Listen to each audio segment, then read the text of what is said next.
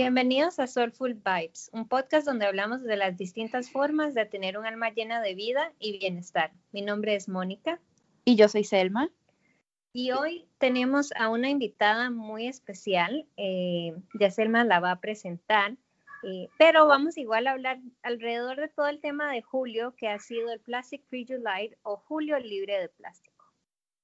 Bueno, nuestra invitada es María Paula Navas nació en Bogotá, es ambientalista, le gusta explorar sobre estilos de vida saludables para el cuerpo y para el medio ambiente. Estudió biología en la Universidad de los Andes de Colombia y tiene dos maestrías, una en biodiversidad y conservación de la Universidad de Oxford y otra en manejo estratégico de carbono y mitigación de cambio climático en la Universidad de East Anglia. Ha trabajado en temas ambientales como conservación de biodiversidad, y mitigación de cambio climático en diferentes organizaciones, tanto gubernamentales como internacionales, y banca de inversión verde. Por un periodo de cinco años trabajó para una empresa multinacional de agronegocios, donde pudo conocer a primera mano cómo funciona la cadena de la producción mundial de alimentos. Durante este tiempo tuvo la oportunidad de conocer proyectos fascinantes enfocados en agricultura sostenible, a raíz de esta experiencia, logró entender la relación entre una alimentación sana y un planeta sano. Hace tres años decidió completar su carrera y se entrenó como health coach en el Institute of Integrative Nutrition en New York, IIN, y desde que es madre se ha dedicado a brindar alimentación natural a su familia y está en constante evolución y aprendizaje en torno a estos temas. Por eso, ahora también desarrolla recetas basadas en ingredientes mínimamente procesados y de producción local y en temporada. Ha trabajado en estrategias para que los niños se conecten con la alimentación de una manera diferente y quieran probarlo todo.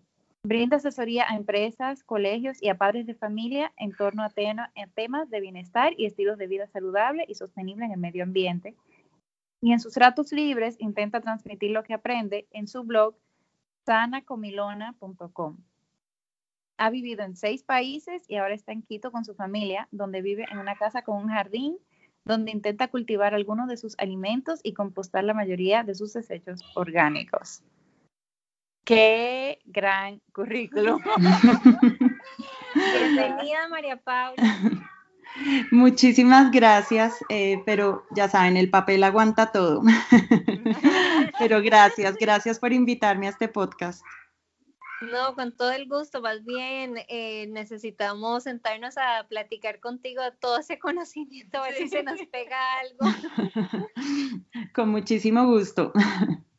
Bueno, María Paula, este, como tú ya sabes, ya nosotras estamos con este movimiento en julio de, del Julio Libre de Plástico y la verdad es que yo me topé con el Instagram de María Paula buscando como ideas de cómo compostar y demás y entendí que María Paula estuvo un momento acá en Panamá, ¿cierto? Sí, yo viví cuatro años en Panamá y recientemente nos mudamos a Quito. Sí nos perdimos ese taller de compostar de María Pero bueno, este, María Paula, cuéntanos un poquitito cuál ha sido tu, camino en la eliminación del plástico y lo que te ha llevado entonces al compostar. Eh, sí, claro. Pues, eh, a ver, yo comencé, digamos, a raíz de todo este movimiento Zero Waste, comencé como a mirarlo más en detalle y sobre todo tratar de ver cómo lo podía adoptar en, mi casa, en mi familia, pues como eh, leyeron en mi, en mi descripción de la biografía, pues soy madre y con niños pues hay ahí aún un, un reto mayor, pero digamos que pues por todo lo que digamos ya conocemos, el daño que está generando eh, la basura, los desechos, el plástico, pues para alusión al, al, mes de julio de no plásticos, pues yo quería de alguna manera reducir realmente nuestra producción de basura de desechos en general. Y entonces, pues empecé como en la búsqueda y cometí el error que cometen muchas personas que deciden empezar a reducir su basura y empecé como a reducirla de tajo, quería reducir todo. Entonces ya no quería comprar aquí, no quería, no quería usar champú, no quería usar, eh, pues no, no, quería comprar nada que estuviera empacado, etcétera. Entonces, pues empecé como a agobiarme realmente porque pues todo viene empacado, todo viene en plástico, eh, el mercado como tal está muy, digamos, verde y no es que podamos conseguir muchas cosas a granel y lo que conseguimos a granel pues es más costoso. Entonces me empecé a encontrar como en unos retos adicionales. Entonces comencé como a auditar, tal cual, como hacemos los consultores, auditar eh, y empecé por auditar realmente mi basura y dije, bueno, ¿qué es lo que estamos votando? No tanto qué es lo que estoy comprando, sino qué es lo que estoy votando. Y al hacer ese ejercicio, eh, me empecé a dar cuenta que mi basura realmente lo que tenía era materia orgánica. Em, y pues que eh, tenía que mirar cómo, y, y, pues era una materia orgánica que yo no me podía deshacer porque como lo mencionaste, pues soy health coach y digamos parte de mi, de mi labor es promocionar la vida la alimentación saludable natural basada en plantas, es decir, eh, invito a la gente a que traiga muchos vegetales a su casa y por ende va a haber muchos desperdicios que se generan por, por ese mismo, por esa misma práctica, o sea, la, cáscara de la papa, la, la cebolla, etcétera, que son, digamos, desperdicios que no podemos deshacer tan fácilmente. Entonces, eh, pues dije, donde también me tengo que poner manos a la obra, no solo comprar los vegetales que vienen en su bolsa plástica, porque ya digamos estaba haciendo ese paso de ir al súper siempre con la bolsa reutilizable y además me conseguí la, el produce bag, perdón el hablar en inglés, pero la, la típica bolsita donde metes el tomate, los aguacates, pues como la, la más pequeña, no solo la grande, sino la, la pequeña. Ese paso ya lo tenía, pero igual mi generación de basura no eran las bolsas, era la materia orgánica, como les conté. Entonces, y adicionalmente estaba yo muy preocupada con todo el tema de desperdicio de comida, otro movimiento que hay, el de food waste, que está contribuyendo muchísimo al deterioro, deterioro ambiental. Entonces estaba también tratando de ver cómo eliminaba yo el desperdicio de comida en mi casa en general. Y pues llegué al compostaje. Eh, digamos que esa fue la manera natural como decir, pues lo que tengo que hacer es eliminar estos desechos de una manera más natural, no los puedo seguir botando a la canica, a la basura. Eh, entonces, eh, pues apenas le dicen a uno compostaje, uno se asusta. pues uno ahí mismo piensa, eh, se me va a llenar. Y, y, pues en ese momento yo vivía en Panamá y vivía en un edificio, en un apartamento con un balcón mínimo. Y pues yo ahí mismo dije, pues lo primero que uno piensa cuando le dicen compostaje es necesito tierra, necesito una finca o un pedazo de jardín. No lo tenía. Mínimo un jardín, yo no lo tenía, vivía en piso 33 al mejor estilo panameño. Eh, vivía, pues, eh, y, solo tenía, ah, bueno, el clima de, de, Panamá, perdón, yo pensaba, pues aquí se me van a llenar, se me van a venir todas las hormigas, cucarachas, pues esto me va a desprender un olor horrible. O sea, la primera reacción es muy negativa cuando a uno le hablan de compostaje. Yo no sé ustedes, pero para mí era algo, digamos, pensaba que iba a ser un esfuerzo muy grande. Sí, bueno, todavía yo no, yo no hago compost, pero mi miedo es, es el mal olor en el apartamento. Sí, además, sí, ese es otro miedo que yo también tenía, pues la, la comida pudriéndose ahí prácticamente. Y, pero pues ya sabes, cuando uno tiene este drive, uno como que dice, pues lo tengo que, por lo menos lo tengo que ensayar. Y empecé pues así muy como empieza, yo creo que todo el mundo con cualquier proyecto casero, vas a YouTube a ver qué video hay, Google, quién te enseña, quién te da una lista y pues tal cual, o sea, ni siquiera te podría dar el video, pero me vi un video que me lo mostró todo muy sencillo y, y empecé a compostar y desde ese día ya composto, hago composta todos los días y, y hoy en día no puedo pensar en vivir sin el compostaje, si, si me explico, o sea, ya se volvió algo tan natural en mi casa que ya ni siquiera no lo cuestionamos. Claro. Y María Paula, ¿cuál es, ¿cuál es el impacto, digamos, de toda esa materia orgánica que por lo menos nosotras que no estamos ahorita compostando eh, está ocasionando en el medio ambiente?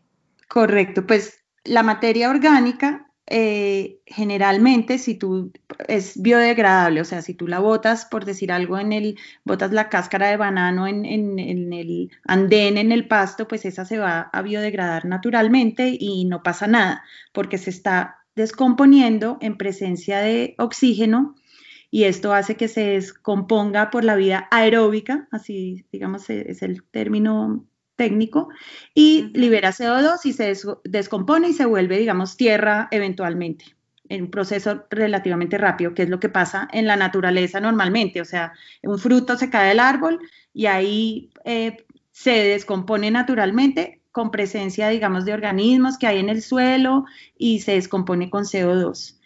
Pero ¿qué pasa cuando tú botas esa misma fruta a la caneca? Eh, la caneca lo que hace es que la lleva eventualmente a un relleno sanitario, en el mejor de los casos, en el peor de los casos es un basurero, y ahí te hago la diferencia, un relleno sanitario, digamos, es un basurero bien manejado, que está cubierto, que trata los, pues que no deja que se escapen los lixiviados, eh, si está muy bien manejado, digamos, logra capturar parte del metano y lo quema, etcétera, pero ese no es el caso en la mayoría de los lugares en Latinoamérica. Tenemos basureros tal cual. ¿Tú no puedes explicar qué pasa cuando la basura o cuando el desecho orgánico no tiene ese, ese contacto con el oxígeno? Porque yo he escuchado que, que eso puede ser en realidad dañino para la salud, pero no entendemos, ni Mónica tampoco, cómo es dañino para la salud. Sí, es dañino para la salud y para el medio ambiente, sobre todo para el medio ambiente. Eh, y específicamente para el cambio climático. Cuando la basura o, el desecho orgánico llega a un basurero, eh, entra a un ambiente cubierto donde no hay oxígeno. Es decir, que la descomposición tiene que suceder de manera em, anaeróbica, sin presencia de oxígeno. Entonces ahí entran a actuar otras bacterias, otros tipos de organismos que la van a descomponer y su, digamos, subproducto ya no es el CO2, sino que es el gas metano. Y el gas metano es un, uno de esos gases de efecto invernadero y pues digamos que los gases de efecto invernadero tienen diferentes, eh, tienen eh, poder calentante, por así decirlo, como pueden calentar la, atmósfera en mayor o en menor grado. Y el gas metano calienta la atmósfera 21 hasta 24 veces más que el CO2. Entonces, toda esa materia orgánica que estamos botando a la basura está contribuyendo a esa liberación de gas metano que se está liberando en la atmósfera y por ende calentando la atmósfera, eh, pues si lo queremos traducir a números, 24 veces más que si botamos esa materia orgánica o si la compostamos en este caso. Wow. Sí. importante, importante esa información porque yo no la sabía y, eso sí me motiva a mí a compostar o por lo menos llevar mis desechos orgánicos a un sitio donde la hagan compost. Exactamente, ese es el gran motivante y bueno, y otro motivante, digamos, eh, es que ahí hay muchos nutrientes atrapados en toda esa materia orgánica y es la mejor forma de volverlos a la tierra misma en vez de eso, el compost en realidad es un abono que tú después puedes utilizar en tu jardín, en tu finca, donde regalárselo a la amiga que tiene hierbas aromáticas en su balcón, etcétera, y eso va a hacer que tu amiga no tenga que usar abonos químicos. Entonces, por ese lado también hay un, hay un beneficio muy grande en términos ambientales. Claro. Wow, qué increíble. O sea, ni, ni la mínima idea de que una cáscara tal vez de cuando pique la piña puede hacer tanto daño o si tan sencillo puede ser hacer un compost o es muy difícil. ¿Cómo, se, cómo, ¿Cómo podría uno empezar a hacer un compost? Bueno, pues a mí me gusta hablar del compostaje como una lasaña y en realidad eso es lo que es. Eh, y, y, y, mira, la verdad es que yo empecé a leer, bueno, me encontré como con videos muy sencillos y yo decía, ah, esto está fácil. Y también me encontraba con descripciones complicadísimas que me hablaban porcentaje de materia verde, eh, café, pH, temperatura. Y yo decía, no, pues yo a qué horas voy a tener como todo este, cómo se me van a alinear todos estos factores y además te venden eh, el recipiente que tiene que ser un recipiente especial para compostar y todo eso pues sí, si ya te quieres volver una compostera profesional o ya tienes demasiado desecho, pues sí, de pronto vale la pena invertir en un recipiente más especializado, etcétera. Pero yo en Panamá comencé literalmente en un tarro de pintura, digamos como en una caneca de pintura usada. Con un taladro le abrí huecos porque necesitas que entre el oxígeno. Le abrí huecos pues a los lados y en la parte de abajo y empecé, digamos, a armar mi lasaña y yo caminaba mucho por, el, por la cinta costera y eh, yo nos íbamos con otra amiga que también empezamos en el mismo momento a compostar, íbamos y recogíamos hojas secas que van cayendo, sobre todo ahora en época de, sequía que se encuentran uno todas esas hojas y esa va a ser, digamos, como tu base para la composta. Entonces tú haces una cama con esas eh, eh, hojas secas, que en este caso es tu materia café, digamos, debía haber comenzado describiendo que tú necesitas como 50-50, 50%, materia café y 50%, materia, 50 eh, materia verde. Tu materia café es, digamos, hojas secas o eh, el pasto que tú cortas, la grama seca, eso puede hacer parte como materia café, y tu materia verde son los desechos eh, de la cocina, todo lo que sea, pues que esté como de alguna manera fresco, que tenga un agua ahí humedad. Entonces tú quieres es como empezar a armar esa lasaña capa, capa café, capa verde, capa café, capa verde y así digamos la vas armando. También te puedes ayudar de un poco de tierra, vas y compras en un vivero un poco de tierra y la lasaña la puedes hacer de a tres. Y cada vez que, que botas materia orgánica, le pones un poquito de tierra, un poquito de, de hojarasca y, luego le pones eh, la capa de, la, de lo que estás generando en tu cocina de los desechos. Em, yo generalmente lo que hago es que tengo otro recipiente en mi cocina como tal, donde voy como acumulando todos los desechos del día. Entonces, eh, no sé qué, batimos un huevo, la cáscara del huevo va a este recipiente, que pelamos una manzana, la, la cáscara ahí va, etcétera. Y al final del día, llevo, o, incluso hasta dos días, llevo este recipiente a la compostera y ahí armo mi lasaña. Mm, ah, Entonces no es como que cada vez que pelo una zanahoria, una papa, tengo que hacer todo ese trabajo. O sea, lo puedo, como cuánto puede durar como todos esos desechos, por ejemplo, no sé, al lado de, de, la cocina, no sé. Pues yo no dejaba pasar, en Panamá yo no dejaba pasar más de 24 horas. Porque ya empieza a oler, ¿no? Porque ya empieza a oler, exactamente. Entonces, pero tú puedes agarrar como un recipiente con tapa y si tú lo tapas no va a oler. Y es también un poco como esa relación, estamos tan, eh, como tan mentalizados que la comida huele a podrido y que eso es horrible y y, vas a ver que a medida que uno empieza a compostar, como que esos olores empiezan a normalizar un poco en la vida. Eh, crecemos como con unos patrones tan definidos de que todo siempre tiene que oler a rosas y, y, poco a poco uno empieza como a familiarizarse con ese olor y ese olor deja de ser tan terrible. O sea, no, no estoy diciendo que tu casa va a oler a podrido y ya te tienes que acostumbrar, sino que también es un poco como empezar a relacionarse con esos olores, es comida y nada más, no estamos, no, no tienes ahí un rato muerto, digámoslo. Entonces es, es como empezar a, a, relacionarse un poco más con eso. Yo esperaba hasta el final del día y al final del día iba y botaba todo en mi compostaje y ya, y le, y le ponía las una o dos capas según lo que tuviera. Ok. Entonces, al principio, sí. Perdona, ¿cuáles son como entonces los materiales que tú recomiendas como para hacer la compostera, digamos ya la grandota donde tú vas y depositabas después del final del día? Sí, eh, pues si tienes un balcón, yo comenzaría con, un, con estos eh, tarros de pintura y puedes incluso tener dos. Primero llenas uno porque eso se llena rápido, pero después empieza a bajar como que uno dice, ay, se me llenó la compostera y solo llevamos tres días compostando, ¿qué voy a hacer el resto de los días? Entonces, mientras tanto, empiezas otra ahí al lado. Entonces, yo empezaría teniendo como dos tarros de, digamos, de pintura, o puedes incluso eh, comprar una, un, bote de basura más grande según el espacio que tengas. Y eh, a ese recipiente, cual sea que uses, asegúrate que tenga tapa porque lo tienes que tapar y a ese recipiente le vas a abrir huecos como con un taladro y eh, distancia como de una mano, o sea, pones como los cuatro o cinco dedos, abres un, hueco, vuelves y pones otra, otra de la mano y abres ahí otro hueco, como que haces hileritas de huecos de tal forma que entra aire a lo largo de todo el recipiente, tanto y abajo, en la parte de abajo también le abres para que entre oxígeno eh, por la parte de abajo del recipiente.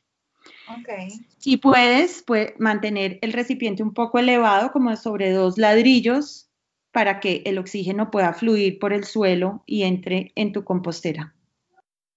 Ok. Y ya, no necesitas más salir a recoger hojas secas, ojalá, pues si puedes triturarlas para que sea más fácil la descomposición, o sea, no echarlas todas llenas. Y eh, y ya, comenzar. Y si puedes al principio traerte un poco de arena, eh, arena no, perdón, eh, tierra, porque ahí puede que haya como, ese va a ser como tu starter. Entonces eh, ahí puedes tener un poco de, de, bacterias y todo que te van a ayudar como a colonizar más rápidamente tu compostera y va a empezar el proceso de la descomposición más rápido.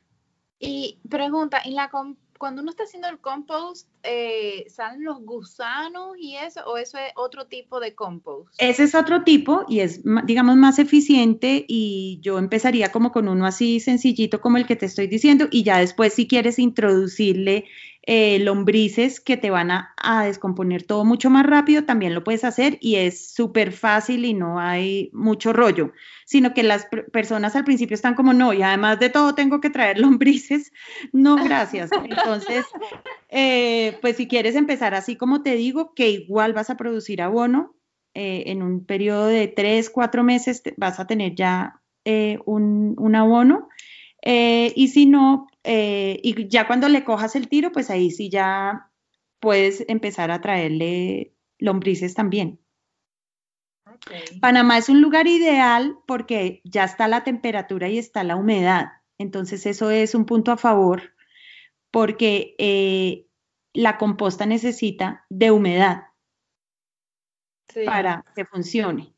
Entonces yo ahora que estoy en Quito, Exacto, tengo que agregarle agua más constantemente y en Panamá casi que yo no le tenía que agregar. De hecho, a veces sentía que como que estaba ya muy, muy mojado y lo que hacía era que le abría la tapa para que le entrara un poco de sol de mañana y como que me ayudara a secarlo un poquito y volvía y se la tapaba porque la tapa va a hacer que eso se caliente y la temperatura es otro, otro factor, pues como te está diciendo, la temperatura va a acelerar. En Panamá, o sea, tú no le echabas nada de agua al compost sino que al contrario lo tenías que poner al sol. Sí, la mayoría de los, de los casos lo tenía que poner al sol porque la fruta y la verdura ya traen mucha humedad. Y como Panamá es húmedo en sí, para que se te seque, eh, pues tiene que ser la época de sequía mm, bárbara para que se te seque la composta. Y tú ahí vas viendo, o sea, de todos modos, es una cosa que no tiene eh, pierde, o sea, puede que se te vuelva más lento, si tú estás cometiendo algún error, puede que se te vuelva más lento el proceso, pero no es que no es que se te va a generar una bomba atómica ahí en, en tu, o sea, de todos modos, eso va a haber una descomposición, más lenta o más rápida, pero eso va a suceder porque va a suceder. Ok. Okay, Entonces es un poco como una invitación a quitarle ese miedo, no, no, no te va a salir un día de pronto algo rarísimo, sino que simplemente va a tardar un poco más. Y una pregunta, María Paula, eso, perdón, es que estamos muy, es mucha información.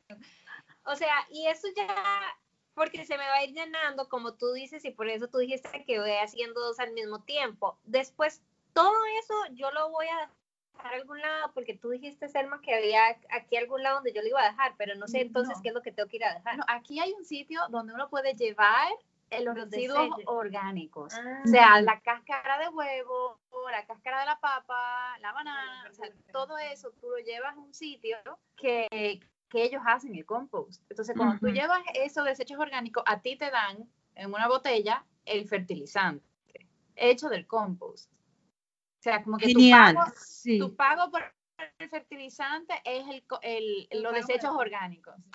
Sí, genial. Conozco esos, ese tipo de servicios y ese ya está, digamos, como popularizándose en diferentes sitios y es como una membresía tipo, no sé cómo funciona el de Panamá, pero claro, esa es una alternativa para alguien que definitivamente no se quiere meter en esa tarea. Lo que pasa es que, pues, igual es como el tema de lo tengo que llevar, lo tengo que almacenar porque no puedes estar yendo todos los días. O sea, digamos, hay un grado de dispendio por ese lado, pero claro, esa es otra solución maravillosa eh, donde ellos van a hacer esa tarea por ti. Exacto. Pero entonces yo eso nada más lo, lo, sigo haciendo en mi casa por siempre y ya. Y como tú dices, después se lo puedo regalar a, amistades y así que, que, tengan huertos en las casas. O Exactamente. Exactamente. ¿Y cómo, lo, cómo, lo, cómo sé yo cuando, digamos, yo misma lo puedo usar para mis plantas?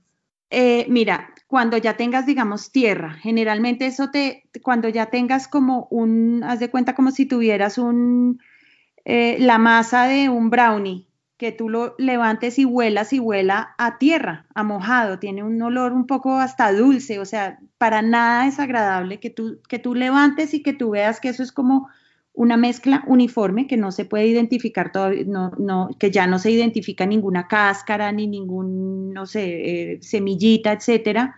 Em, que, tú, que tú veas que es como una tierra un poco más húmeda que la tierra normal y con un olor mucho más rico que la tierra. o sea, eh, tú no ves, cuando está el compost listo, no se ve absolutamente nada de los desechos. Nada, nada. Es impresionante. Es impresionante y esa es la verdadera magia de la naturaleza y es cuando uno de verdad dice, wow, y vas a ver que tu primer producto de compostaje, tú vas a sentirte más orgullosa que haber, eh, no sé, eh, cruzado la carrera. Es una cosa impresionante porque de verdad tú dices, no puedo creer.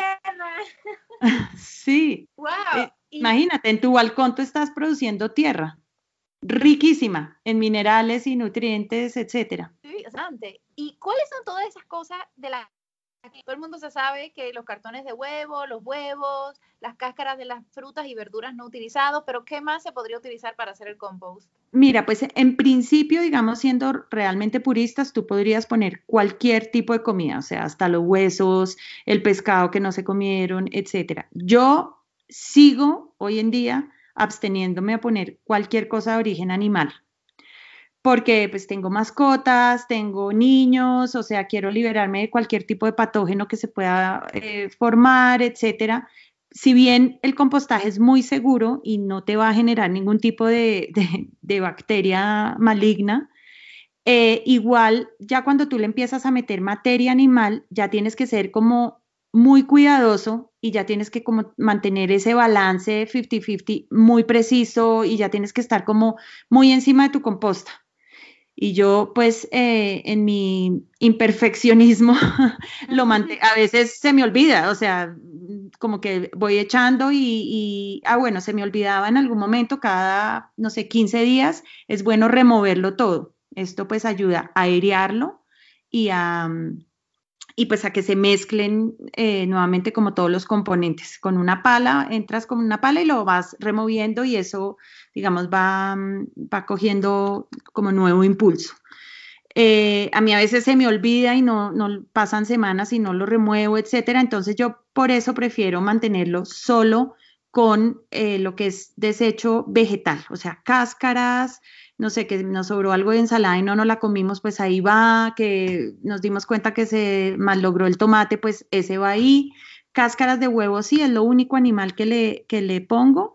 Eh, y de resto es solo frutas y vegetales. No le pongo nada de huesos ni desechos eh, animales. Pan a veces. Ni queso ni nada de eso. Ni queso ni nada. Ok. okay. Porque puedes sí. Ah, Perdón, y las, las frutas, por ejemplo, si yo tengo una verdura que, en la, que la dejé en la nevera por mucho tiempo, esa también, o sea, y no me la voy a comer, esa, ese desecho también yo lo puedo poner en el compost. Sí, ese también lo puedes poner en el compost. Un tip que me gusta mucho darle a la gente es, y, y, con el tiempo uno empieza a ver y le empieza a hacer mucho más sentido las cosas como más grandes, por ejemplo, la cáscara de la piña, yo la pico la pico muy finamente porque pues es una cáscara mucho más dura y por supuesto eso va a durar más en descomponerse que la cáscara de una manzana, por decirlo. que es mucho más delgadita. Entonces tú empiezas ya a jugar como con tus desechos. Yo, y ya como a mí ya no me da para nada ni asco ni ningún tipo de resistencia a meter mi mano ahí en todos los. Eh, entonces yo cojo las cáscaras y las machaco así pequeñitas, trato de picar todo lo que más pueda, porque al final es como un estómago. Cuando tú, entre tú más masticas lo que te comes, pues mejor se va a digerir en tu estómago y este es como un estómago también, pues al final es un biodigestor. Entonces, entre tú más machaques todo lo que le echas, pues más fácil va a ser la digestión.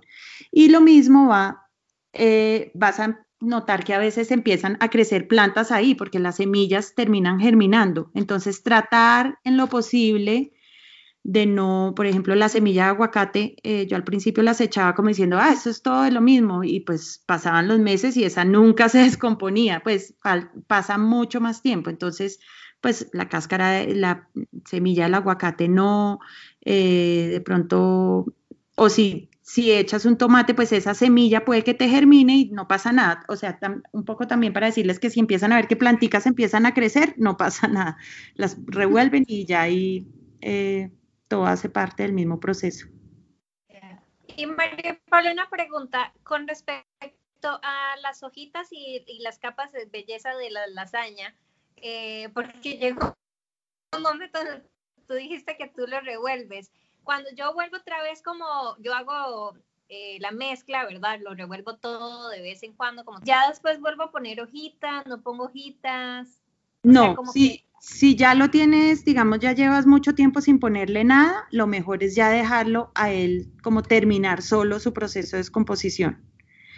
Em, lo que pasa es que, a ver, tú tú empiezas, haces una, digamos, unas cuatro capas de lasaña y pasan ocho días, entonces lo revuelves y después sigues echando y pones cuatro capas de, de lasaña más y sigues y esperas otros, no sé, diez días y vuelves y revuelves, porque vas a ver que eso como que se va llenando y va bajando a medida que va perdiendo humedad. Y entonces tú le sigues echando y vuelve y sube y vuelve y baja. Ya cuando lo tengas lleno y y dices, bueno, ya no le voy a echar más a este recipiente, así se me baje, y ahora sí lo voy a dejar descansar totalmente, por lo que estamos hablando de recipientes pequeños, ese ya lo dejas ahí, no sé, dos meses y, y lo vas chequeando y lo vas revolviendo, pero a ese ya no le agregas más. En ese momento es cuando empiezas a llenar tu otro recipiente. Ok. Mm, okay. Hasta que ese baje. Hasta que ese baje y, y ya después te das cuenta que el otro eh, ya de repente se volvió abono y ese es el que ya puedes regalar y puedes utilizar parte de ese abono que, cree, que, que, pues que se te generó como starter del siguiente y se lo vas mezclando para que parte de esos microorganismos que hay ahí también pasen para tu nueva pila. O sea, se podría convertir como la parte de la tierra del otro compost. Exactamente. Y también puedes aprovechar e ir sacando para regalar y para usar en tu, en tu terraza o lo que sea. O sea, ahí puedes darle muchos usos. En el caso de las personas que no tengan terrazas acá en Panamá, por ejemplo, yo no, pero eh, tengo ventanas y yo sé que mucha gente también, o sea, ¿cómo se podría hacer el compost sin el balcón? Sí, o sea, no, nunca lo he hecho, pero sé de gente que lo hace. Y en ese caso hay que tener en cuenta que no vas a poder compostar todo el desecho que generas, o sea, vas a tener que seguir botando a la basura mucho porque aquí ya tienes ese limitante que lo manejas es debajo de tu, de tu, ¿cómo se llama? De tu fregadero o, de pronto donde lavas la ropa, pues como que ahí sí el limitante es menos y si y tienes que estar un poco como más pendiente de tu, de tu, de tu composta que de verdad no vaya a tener ningún olor, que no se esté secando, que no esté muy húmeda, como que lo tienes que estar más pendiente, pero sí lo puedes hacer. ¿Cómo sé yo? Le voy a decir pre-compost a lo que yo voy poniendo, digamos, en el tarrito que tengo cerca de donde cocino para después pasarlo al compost grande. ¿Cómo sé yo si ese pre-compost está dañado? ¿Hay alguna manera? Y, y si está dañado, lo conveniente es pasarlo al compost grande o mejor no? Eh, sí, no pasa nada. O sea, em, puede de repente que estás limpiando la cocina, la nevera y te encuentras un tomate de hace dos semanas que ya está dañado o una mandarina con hongo. Ese lo puedes eh, dejar ahí hasta que, digamos, decidas desocupar tu precompost en el compost grande o lo puedes pasar de una al compost grande. Pero en cualquier caso, lo haría yo, pues lo trataría de pasar a pedacitos más pequeños para que sea fácil la digestión ya cuando esté en el compost eh, principal. Pero, eh, digamos, para contestar tu pregunta, comida que esté ya, digamos, pasada, la puedes pasar al compostaje sin ningún problema. Wow. ¿Y eso aplicaría, por ejemplo, salsas de tomates y cosas así? Pues eh, si es comida procesada, yo me abstendría de, llevarla porque muchas veces no sabes qué tipos de químicos están ahí que vayan a, de pronto a interferir con tu, tu flora bacteriana en el compost. Pero la lechuga o el tomate o no sé, la papaya que ya le salió mo, todo eso puede ir perfectamente. Y el pan también, que le salió mo también. Sí, el pan también. Wow. Wow, o sea, eso, eso es una muy buena noticia para la gente aquí en Panamá. Sí, porque, uno compra y si no se lo comió el día siguiente se le, se le hizo hongo, es terrible.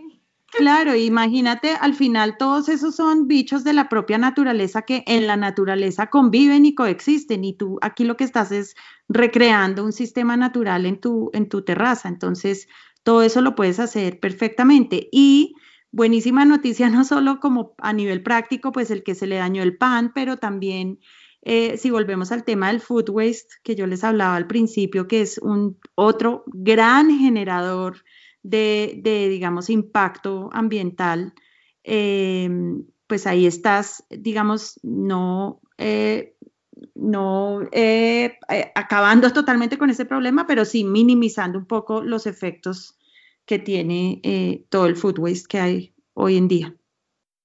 Sí, terrible. Y más acá que se daña tanto por tanta humedad que hay. A, mí me pasa y por eso ahora tengo que como comprar más poquito e ir más al supermercado, aunque sea una vez a la semana, por lo menos por los mate las verduras y frutas y demás, porque lo que hacía yo antes era que compraba un montón, se me dañaba y yo decía, no puede ser. Sí, sí, sí. Estaba verde y hoy tiene moho. Ay, sí, sí, qué pesar. Además de que se muere uno del pesar de estar botando eso. Mm, sí. Ok, y las ramitas secas y todo eso, me imagino que nos va a tocar ser ir al Parque Omar a recolectar. Sí, las hojitas, las hojitas.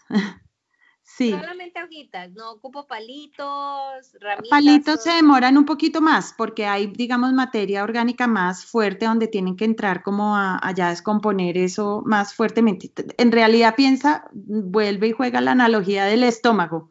Es más fácil como digerir una hojita que, pues, que un palo como tal. Y y cuéntanos, o sea, ¿cómo, ¿cómo tú has hecho esto de compost, tomando en cuenta a tus hijos, las mascotas, todo eso? Pues obviamente eh, en mi casa también resultó ser al principio un poco como vas a empezar a hacer qué.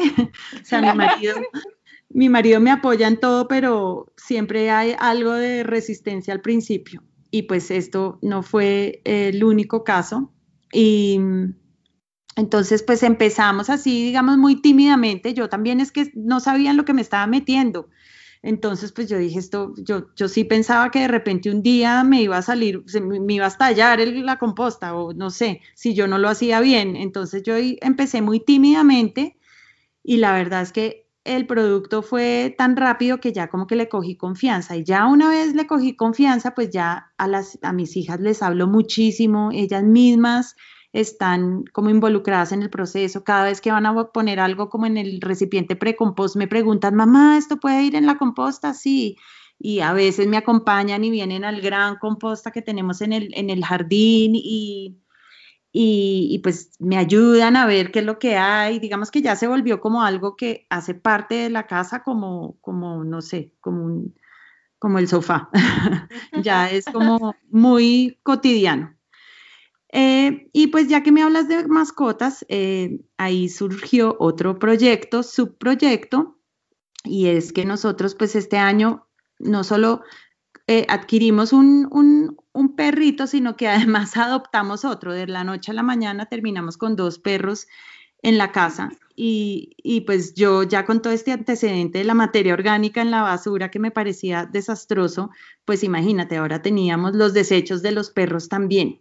Y, y pues y ahora un poquito de contexto, imagínate la gente que tiene perros, todo el mundo lo que hace es recoger el popó y lo mete en una bolsa y esa bolsa va al, a la basura, como lo hace todo el mundo, eh, y, pues ya hablamos de lo que pasa con la materia orgánica en los, en, los, en, los, en los rellenos. Imagínate todas las mascotas que hay en el mundo, pues en Panamá, en el mundo entero, y todo el mundo la está botando a la caneca.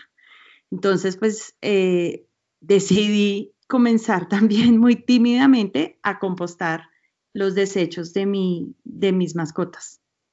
¿Y, lo composteas en el mismo envase o en otro diferente? No, en otro diferente eh, digamos que yo sigo en la fase experimental, pero ya tenemos, entonces yo lo que hice fue abrir unos huecos en el jardín, ya como en una parte súper, yo lo que hice fue como destinar un lugar súper apartado en el jardín eh, y ahí es donde estoy compostando, básicamente siguiendo la misma fórmula de la lasaña, pero a esto además le agrego acerrín para, eh, digamos, eh, ser un aporte de nitrógeno y poder, eh, digamos, a mí lo que me asusta y también en base a lo que he leído es que los desechos de las mascotas pueden tener unos patógenos y pues tú no quieres obviamente que se propaguen a tu familia y sobre todo yo que en el jardín tengo pues plantas aromáticas, tengo frutales, pues menos quiero que, que que esos patógenos lleguen a mis comestibles. Entonces, por eso como que destiné un lugar mucho más aparte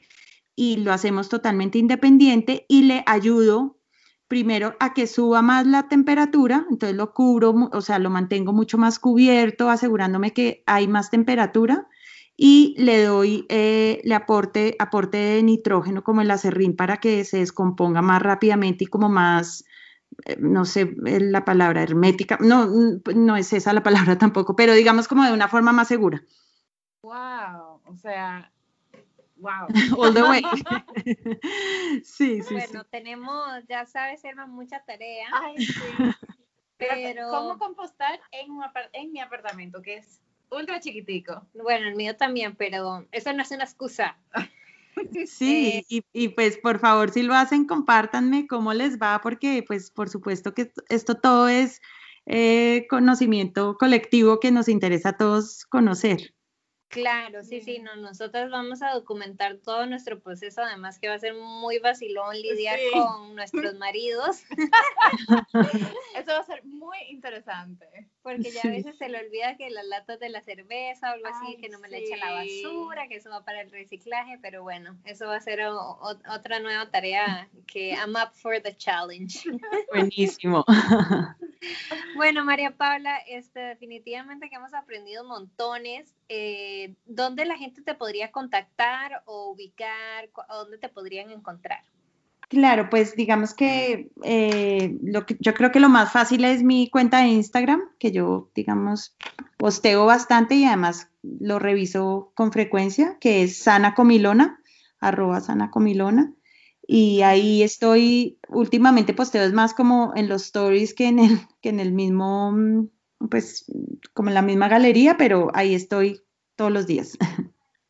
Excelente. Y pues tengo mi página, que ahí tengo un blog tímido, eh, que es sanacomilona.com y ahí pues hablo de mis servicios ya como consultora específica de tanto temas ambientales como de temas de salud y y pues esta, esta búsqueda que siempre trato de hacer de los dos temas en mi práctica, digamos. Perfecto. Súper. Eh, y, tenemos una última pregunta que siempre le hacemos a todas nuestras invitadas. ¿Cuáles son esas tres cosas que haces para tener un estilo de vida soulful? Eh, pues uno que he aprendido desde que me volví bloguera, por así decirlo, Eh, abrazar el imperfeccionismo. Eh, tenía, generalmente me encuentro con mucho, pues, y ahora que comparto que composto el, el, popo de mis mascotas, etcétera, como que siempre tengo esa dualidad de yo aquí mostrando este estilo de vida tan green y a veces hago unas embarradas horribles, pues entonces es como lograr perdonarme a mí misma con el imperfeccionismo que hay, no hay coherencia 100% y eso desde que lo pongo en práctica ya me siento mucho mejor, o sea, no trato de hacer lo que puedo con lo que tengo. Esa es una. Otra que también está muy relacionada con mi práctica de coaching es escuchar mejor y más. Eh, sobre todo las mujeres queremos estar hablando y diciendo en vez de estar escuchando y muchas veces no solo clientes cuando vienen o amigas que simplemente quieren es hablar y que uno se calle. y he aprendido mucho más desde que escucho más y no hablo tanto. Nos pasa a todas. y tal vez la tercera, eh, que me hace también sentir mejor desde que estoy realmente activa, preguntando y, e indagando sobre el origen de todo lo que como, independientemente si estoy en época vegetariana o, o herbívora o lo que sea, digamos que en vez de estarme cuestionando tanto eso, es más como cuestionarme el real origen de dónde viene. Excelente. No, eso está, o sea, muy motivador y yo me voy a llevar a mi casa el abrazar el imperfeccionismo. Y eso está ahora como muy, muy allá, como que todo el mundo está usando las redes como para compartir su camino, pero también las redes como a veces te exigen que si vas a hablar de eso tienes que ser la, la, full experta y todo hacerlo al mil por mil y eso es un poco difícil. Sí, de acuerdo. De acuerdo. Así que ese súper consejo Soulful está. Sí. A todo te lo vamos a copiar. Buenísimo. Pues me alegro que les guste. Bueno, y mil gracias por compartir todo tu conocimiento y sabiduría de, del compostar eh, vamos, a, le, vamos a contar cómo nos va a Mónica y a mí en nuestra nueva aventura.